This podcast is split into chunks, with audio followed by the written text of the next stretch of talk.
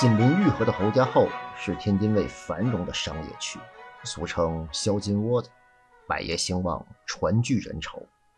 最初，狗子卖的是硬馅发面大包子，冬春两季卖猪肉白菜、猪肉芹菜，夏秋两季卖猪肉茴香、猪肉豆角。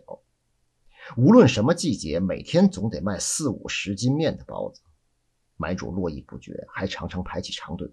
生意兴旺了，狗子包子摊的名声也随之就大了。每到饭口，在卖苦力的人群当中，时常能听到这么一句话：“男的，往狗子那儿吃包子去。”虽说买主时常把“狗子”两个字挂在嘴边，可高贵友却很少搭理买主。这固然是他生性就少言寡语，但主要还是因为活太忙了。他一个人做，又蒸又卖，一屉顶一屉的忙活着，哪有时间跟你搭个呀？正因为忙，狗子有一个独特的卖法：将下屉的包子十个放一碟儿，摆在案子上卖，买主撂下一个大子儿就可以端走一碟儿于是，在买主当中就流传开这么一句话：“这狗子他卖包子不理人呢。”后来就越传越远，词儿也越来越精辟了。不知不觉中，就把狗子的包子摊儿叫成了“狗不理”。狗不理也随之成了侯家后叫得最响、鼎鼎大名的包子摊儿。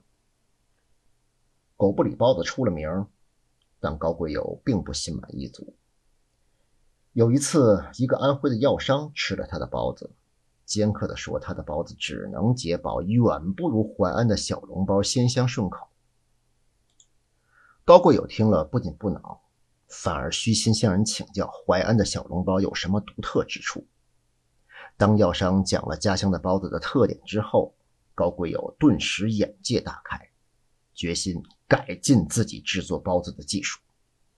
他还从杭州、扬州、金华、开封、山东等地的顾客那里得知，世上还有这么多的包子：小笼包、灌汤包、水煎包等等等等。